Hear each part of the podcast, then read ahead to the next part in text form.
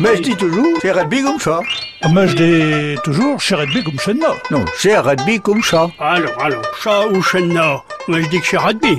Bonjour, bonjour à tous. C'est Yves de l'association Alfred Roussel qui vous prêche. François Hainaut. Annie, je voudrais vous prêcher de François Hainaut? C'est un artiste normand qui est pas assez connu. Il était natif de Varang Bay, auprès de l'arrêt du pays. Et il est mort en 1918, il y a, tout juste 100 ans. Il est mort jeune, il avait seulement 49 ans. D'Avesnama, Louis Beuve, il avait lancé la Société normande de Paris, El Bouéjean, pour les Normands exilés à Paris. Il avait plusieurs cordes à son arc, comme nous dit, et j'aiderais le moment de nous souvenir de ses talents. Il était du même coup dessinateur, peintre, caricaturiste, journaliste, conteur, avec les propos de Jean Frinaud. Son point fort, c'était l'illustration, la caricature.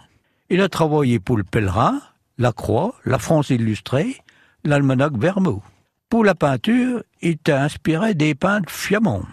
Les anciens qui nous écoutent vont se rappeler de ça. Une série douze assiettes de faïence peintes d'Aveltit, les Normands. François Hainaut avait peint les scènes bides de chez nous, comme l'affaire de l'essai, le ramassage des pommes. Il décorait tous les mots, les tasses.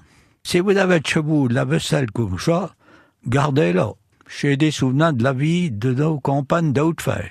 Pour finir, il faut que je vous dise que je tire ces renseignements-là de Célène Guénolé, qui est une écrivaine charbougeoise et comprise dans l'arbule Vitier. Bonjour, habitez-vous.